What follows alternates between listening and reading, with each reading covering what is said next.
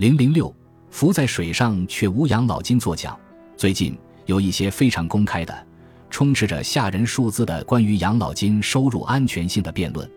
特别是参与讨论的各色人等引用的各种报告，指出雇主发起的职业养老金计划或雇主养老金计划的参与率在下降。通常认为，如果您参加了某项雇主养老金计划，当您退休时，您的工薪收入将无缝转换为余生一直领取的退休收入，这就意味着，只要您活着，您与您的雇主之间的关系就不会真正终止。当然，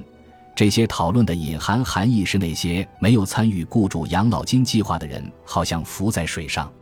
却无养老金作奖。与那些参加雇主养老金计划的幸运者相比，他们退休后可能要吃猫食。每一分钱都要掰开花，总是抱怨活得太久，但钱已耗尽。乍一看，现有数据貌似支持这种特别暗淡的图景。下面我们重点关注和具体分析几个国家的养老金情况。在美国，只有百分之四十五的就业人员参与雇主养老金计划。在英国，二零一二年的头版新闻声称，职工参与雇主养老金计划的比例已经低于百分之五十。在加拿大，统计数据表明，二零一二年只有百分之三十三的加拿大劳工参与注册登记的养老金计划。在澳大利亚，政府强制推行超级年金计划，导致此前存在的很多雇主养老金计划的终止。一九九五年有约四二百项计划，到二零一零年就只剩下一百六十八项计划。在新西兰，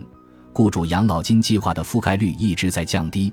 参与雇主养老金计划的员工占就业人口的比例，从2003年的约百分之十四降到2011年的略高于百分之十。不过，2012年6月参加新西兰储蓄账户的人数大约占就业年龄人口的百分之三十四。